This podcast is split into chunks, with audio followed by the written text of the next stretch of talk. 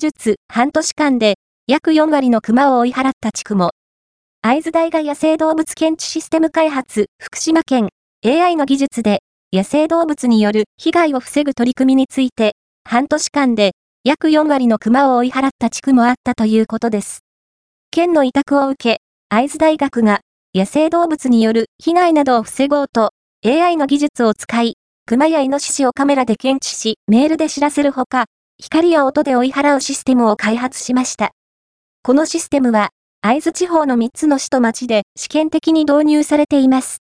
会津美里町の八木沢地区では、半年間で検出された月のワグマの約4割を追い払う効果があったということです。